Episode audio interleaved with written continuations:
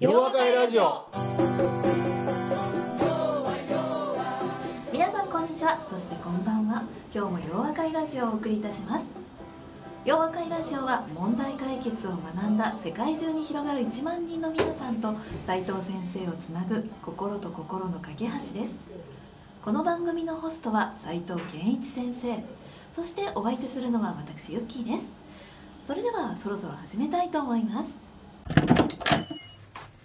皆さんこんにちは。そしてこんばんは。斉藤先生今日もよろしくお願いいたします。よろしくお願いしますね。はい先生2018年も早くも2月になりましたね。早いですね。はい、はい、東京オリンピックもあと2年後に迫ってきました。あそんなもんやな。はい。私2020年と聞くとなんかもっと先の確かに確かに。気がしてたんですけれどもこう SF の世界のようなもん感じがしてたんですけどもうあと2年後ですね。ねすごいね。はい。そして我々にはちょっとあのあれなんですけど平成という年号も平成30年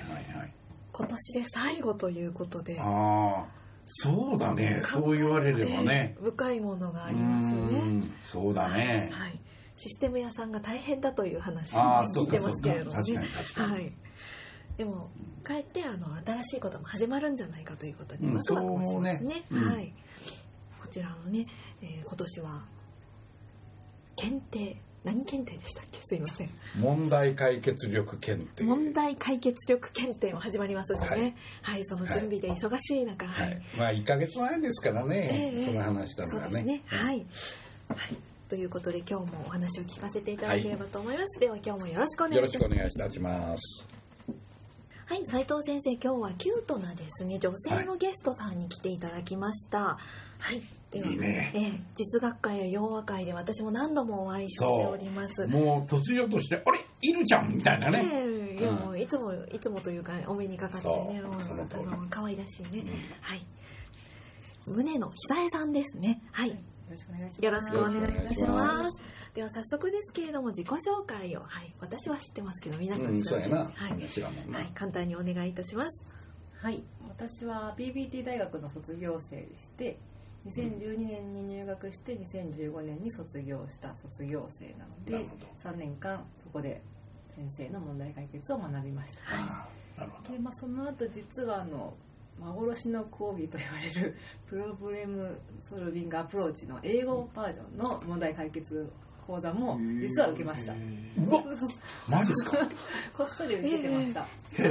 幻の本当に短い時間しかなかったんですけど、その貴重な講義を。本当や。少ない多分一人だと思います。確かに確かに。ですね。それはそう。面白かったんですけど、もったいないな。ああ、もったいない。あいや、もう一遍収録するかな、みたいな。そうですね、みたいなね。英語でねあの、はい、苦労して取っていたんですよね。はい、何回も聞いて20回ぐらい一つの講義聞いてます、ね、うわそれはすごいすごいですね。えこれはぜひ取り直しましょう。ええそうですね。はい。あそれはそれはどうも。はい。宗野さんはいろんなことにチャレンジをされているということなんですけれども、うん、はい、それと関わりあるかどうかわからないですが、はい、今日はあの質問を用意してきてくださってるということで、はい、では。いや、せやけどおもろいな、はい、質問用意してきてくださってて。用意してなかったえらいこっちゃで。ええ、そうやな。はい、すみません。しょうもないことちゃちゃ入れてしまって。はい。はい。では早速ですが、はい、あの質問の方お願いします。質問。そうやな。はい、そうやな。はい。ちょっとあまたある質問から厳選して選んできた質問はですね、私の今の組織のことなんですけれども、あの簡単に言うと弱ってる組織をどうしたら元気にできるか。あちゃもしくは組織の中で弱っている人をどうやったら元気にできるか。ああという質問です、それはなおもろい、はい、ねおもろいっていうのはよくある問題やはいそしてきっと今いろんな日本中で弱ってる組織弱ってる人はいっぱいいると思うんですね、うん、あのね基本的にね、はいえー、あの組織もそうやし企業もそうやねんけどね、えー、あのまあ企業が弱ってるねどんどん業績が落ちてる会社ってあるじゃん、えー、で組織もなんか確かに張りがないみたいなね、元気がないみたいなのあるんだけどね、基本的には企業も組織という言い方してもねそれを構成してるのは人なんですよね、だからあの宗野さんがあの今言うてたみたいにね、はい、要するに弱った人をどう変えればね、はい、人が変わると企業が変わるし人元気な人たちが増えれば増えるほど組織はこう良くなるわけじゃん。えー、とするとねほんなら人を元気にするってどうしたらいいの、えー、でこれはね、はい、僕はもう昨年あたりからじゃないなもうちょっと前からかな。実は日本のことはかなり僕は心配しててね、えー、いわゆるその企業の中でさあ僕頑張るぞとか私頑張るよっていうその口だけじゃなくて実際に言いながら行動できる人っていうのはおそらく割合でどんどん減ってきててね。あのそれが企業全体の活力を、まあ、損ねてるっていうのかな。ということが起こってると思うのね。でそれはなんでこう起こるんだろう。なんでそういうふうになるのかっていうとね、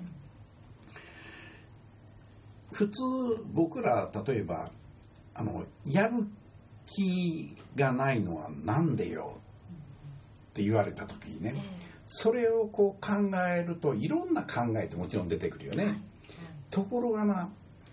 それ考えるのはちょっと難しいのね、いろんなことがあるやろ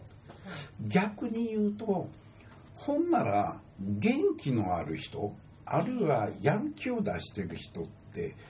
なんでそういうふうになれたのよって考えるとね、えー、ちょうどそれ裏表になるわけや、はい、とするとな、えー、人のことをなんかこの事例に挙げるっていうのは難しいもんやから、えー、僕はその人にはなりきれないから、自分自身がねほんならすごくこうやる気になり元気になりよし俺頑張るぞみたいに、まさにみんなを葉っぱかけれるようにその自分が行動できるってどういう場面やろうって考えるとね基本的にはあのやっぱり自分で考え、ね、人から言われて「お前これやったらええやん」って言われてそれでうまくいかないことが多いねんけど、はい、うまくいかないとするとね、えー、お前こうやったらええ言うてんのに成果上がってないやないかって言うて怒られる、えー、ちょっと待ってよそうやったらええってあんた言うたんや、えー、ね、だから実はあの言うてる方にしてみたらお前これで成果上がらへんかもっと頑張れよ。やり方変えたらええやないかっていうようなことをこう言う。で、はい、うまくいく場合っていうのは、自分でね考える、はい、さあこれ、まあ、問題解決者的に言うとね、えー、なんでこういうことがうまくいかないんやろうっていうことを考えそれの原因を考えると解決法がこう導き出されるわけじゃん。つまり問題の本質は何だ？みたいなとここういくわけやな。とするとやっぱり人っていうのはね、はい、これは日本の企業のひょっとしたら悪いところやったのか分からへんねんけれどもあのずっとうまくいってた時代っていうのがあってその時には、さあこうやったらええねんって言ってそれが当たってきたんですよ。つまりよく言われるプロダクトアウトの世界いいもの作った売れるやんっていう時代を経験してきた人はともかくいいもんだからね売れるはずやってお前らやったらええやんっていうようなことがずっと起こってきてそれに慣れてきたんやろうと思うね。ところがやっぱりバブルの崩壊っていうものを契機にしてそれ以降っていうのは活気がなくなってるわけやねんけれどもそれの原因っていうのはまさに世の中が大きく変わったのに人が変われなかった。どう変わっていいのかわからなかったんや。でいわゆるあのよく企業の不祥事とかいっぱいバブル崩壊後に起こったんやけどあれは成果出せって言われたんやけど成果の出し方がわからない、昔やってたことやっても成果が生まれない、ということはなんか違うんちゃうかって。でも誰も教えてくれなかったって、だから僕はネットネット、ね、最も重要なこと何かっていうとまず一人一人現場の人たちが自分でどう考えれば問題点が理解でき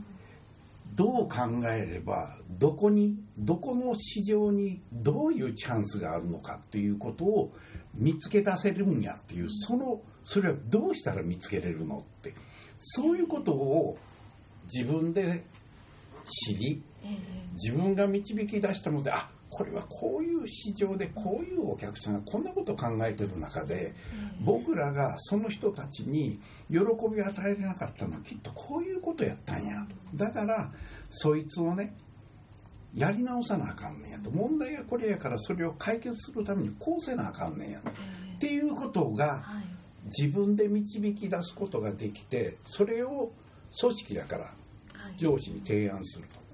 それもやっぱり自分の思いだけじゃなくていろいろお客さんの話聞きました、数字でいろいろ見たらこんな風になってるからこれをやっぱり僕らがここで業績上げるためにはこういう取り組みが必要やっていうことが論理的帰結として分かったんですよ。っていうことがね唯一救いになると思うね。でそれをやった時っていうのがまあこれは問題解決を学んで僕の元生徒さんを含めあのそれなりの成果をだ、上げていった人たちっているわけや、だからやっぱり問題解決の考え方っていうのを実践することによって成果上げたっていうことを見てるもんやから、ほんならいけるやんってちゃんと学べば、だからそういう一般の人たち、でひょっとしたら管理職でもまだ若い人たちが、自分たちのお客さんから学びながらねあ自分の頭で考えて自分が提案したんやったらね失敗したらこれは自分の責任ってよくわかるんですよ。何があかんかったかっていうのは。だからその時には決してその元気がなくなるんじゃなくてねあどこがあかんかったんやろってもういっぺんそれをちゃんと調べてみようと、ね、どこがあかんかったの。つまり失敗したことから今度は学べるもんやからさらにこの人は次に向かって進めると。だから自分で考え実践しでそれで成功したことが初めてね自分の本当の意味での成功体験になる。成功体験を持ったやつは自信を持ってるから元気になるんだよ基本的に成果上げたらそれも誰かに言われてやって成果上げたんじゃなくて、自分で考えて成果上げたやつはものすごく自信持つしね元気なんだよ。それそんなやつが数人出てくるとな、みんな周りで「え何何どういうふうにしてやったの?」それってどどんな考え方したのよ？っていうことからね、ほんならそれ良さそうやな僕らもそれやってみようかっていうそれができるようになった時にね初めて組織つまり個人が強くなるもんやからそれが結果的に組織の強みにつながっていくと。でその時に僕はあの聞いてる人もそうやと思うし、宗野さんもそうそうなのかどうかちょっと分からへんねんけどねいやいやそんなことってどうも難しい。問題解決学んできて超難しかったんやけどそれを一般の人たちがねできるかみたいなこともあるしで一体どれぐらいの人がね、そういう、まあ、プロブレムソルビングというものの考え方を身につけて実践すればいいのか、ね、会社100人の従業員がおるとするならば、これは80人いる話か50人いる話か30人でいいのかあるいは20人なのか、ひょっとしたら10人なのか、でこういう話にもおそらく疑問を持つと思う、で今の僕が自分勝手にあの自作自演みたいなことを言うてんねんけどね、まずその問題解決の考え方っていうものができるようになるかっていうとこれは僕は大変やけどいけると思ってね。それは例えば僕の熟成っていうのはあの48時間、はい、僕の講義を聞くと同時に宿題をやってそれに赤入れてもらえる、えー、これを終えた人っていうのは確実に実力はついてると思う、えー、ちゃんとやった子、はい、なだからそういうことから言うとあのもちろん前あのオープンカレッジっていうプログラムがあってね、はい、そこで、あのおそらくあれも4 5 0時間のプログラムやったと思うんやけれども、あれは1年かけてこうやってたやつで、あの中で非常に優れた人っていうのは僕はやっぱりいっぱい見てるんですよ。だからやる気とね自分でコミットメントするっていうことがやれればそれはすごい能力を手に入れることにつながる。これが一つな。はいで2つ目のその疑問っていうのは会社を変えるためにどれぐらいの人たちがそれをやらんとあかんねんやろうと、つまり仲間としてどれぐらいいるんやろうっていうことやねんけども、おそらくね僕の直感的なことから言うとねおそらく10%おったらいけるかも。でちなみにね普通これは人数規模が何千人おろうがあのいわゆるコンサルティングみたいなことをやるとね、えー、っとチームメンバーっていうのは45人なんですよ、そこからスタートするわけや、企業規模にかかわらず。で一つこれはあの前あのハーバードビジネスレビューにもこう出てって僕のクライアントの会社がね、はい、あの問題解決力っていうものを身につけないと、やっぱりこれから差別化できないんやと、まあ、逆に言うとそのコンサルティングと全く関係ない会社やけれども、コンサルティングができるような人材がねできないとこの会社の差別化にはつながらないっていうことを考えて、そこは僕が教え始めた時ってい。うのは2500人従業員がいたんです。はいその時の選抜メンバーは26人ですから。とするとね 1%?1% 1%, の人間がね、はい、この連中が育っていったんです。でその後さらにあの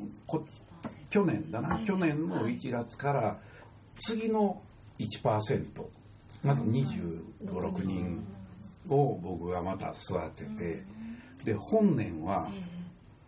50人増やして合計100人を作りたいっていうのね、はい、もうすごくできるやつを。で今もう3500人従業員増えてますからその会社は。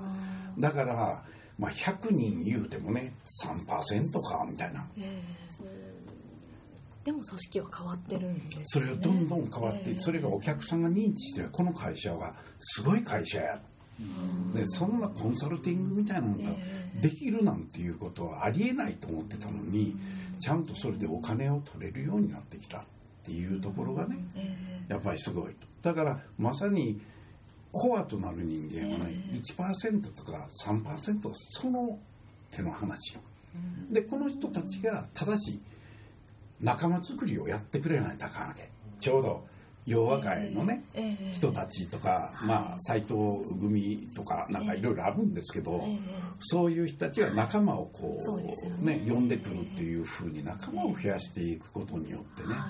やっぱり会社の中でね、え、そんな考え方ってすすごいじゃんって、やっぱり思うんですよ。で今までできなかった人がそういうことを会議でプレゼンするわけ。えこのプレゼン何？って、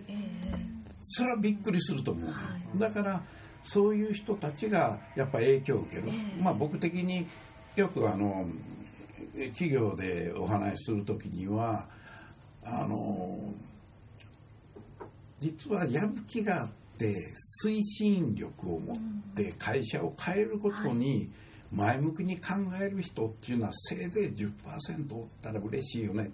的な考え方なのね。えー面と向かって反対するむしろそういう改革に向かっていく人たちに向かって「お前らそんなことやめろ」と「お前らやるから俺らしんどくなるんや」って言って表だって反対する人が大体3割いる僕のコンサルティングの経験で言うとね。なるほどとすると残り6割が何をこれがねいわゆる不動票なんですよ。要するに風がどっちに吹き始めてるかでなびいていく人たちね、はい、で僕はその人たち6割のうちこの30%ちょうど、まあ、半分のね、全体の30%の人たちが、はい、あなんかそれ面白そうやから僕らもちょっと知ってみようかなってなったらね、これはすごいことですよ。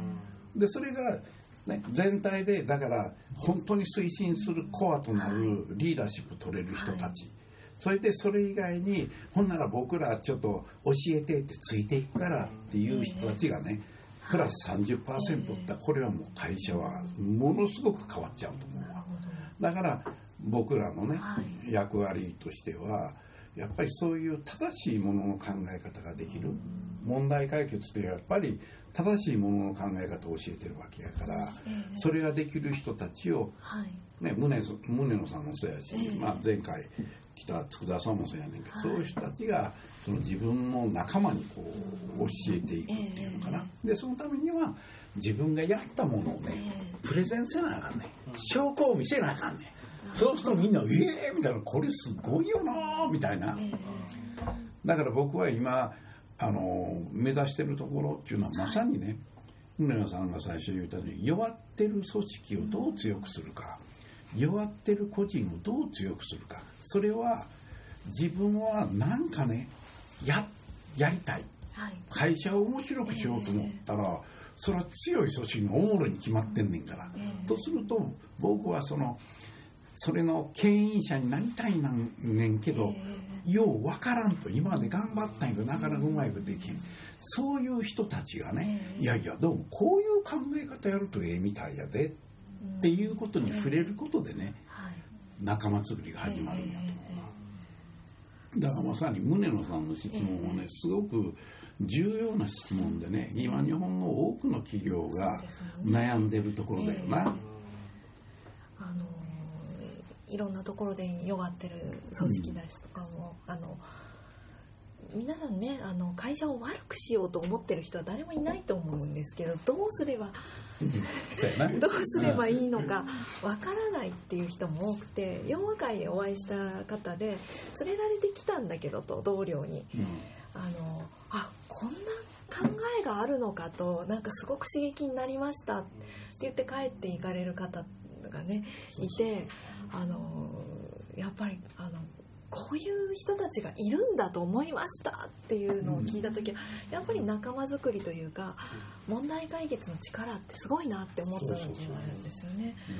帰ってあの聞かせてやりたいですっていうのを聞いたりとかですね。あのね昨年の12月に、えー、あの大分で弱会があったんやけどね、えーはいその時おそらく70%から80%は問題解決って何か知らない人ですよ。えー、でこの人たちは僕が1時間講演した後でワークショップやるね、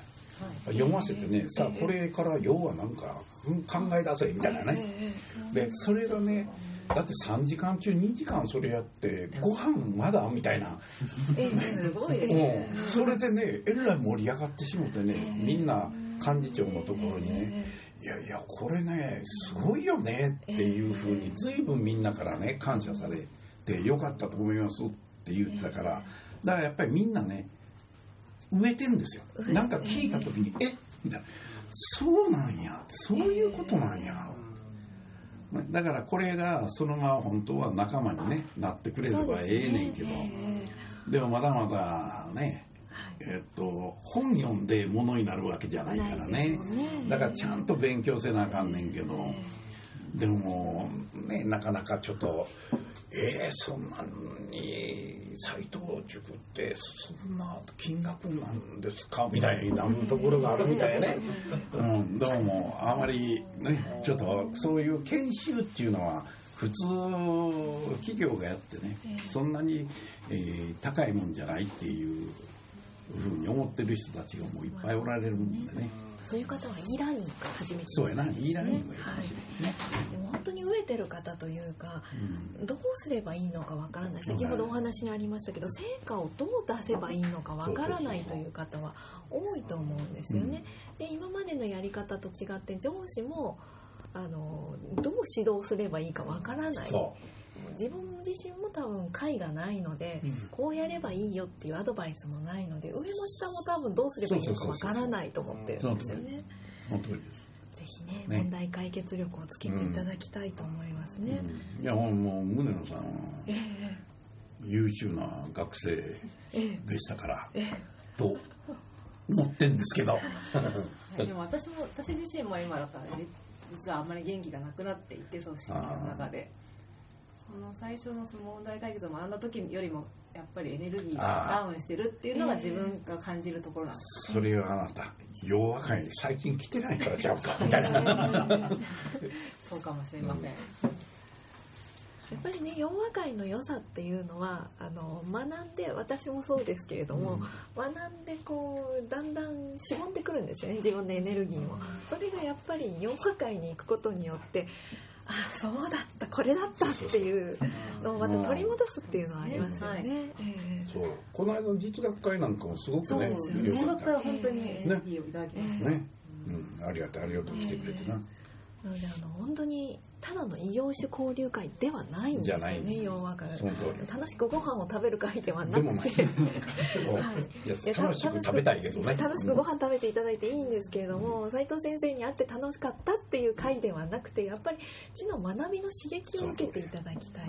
でそのやっぱり仲間を増やしていきたいっていうのと。元気がない方はぜひ洋和会にはね実演会、春巻き会にも来ていただきたいですね。はい、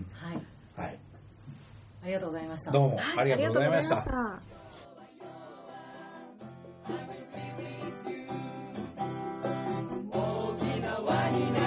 洋和会ラジオそれでは皆さんまた次回お耳にかかりましょうお相手は斉藤健一先生と私ユッキーでした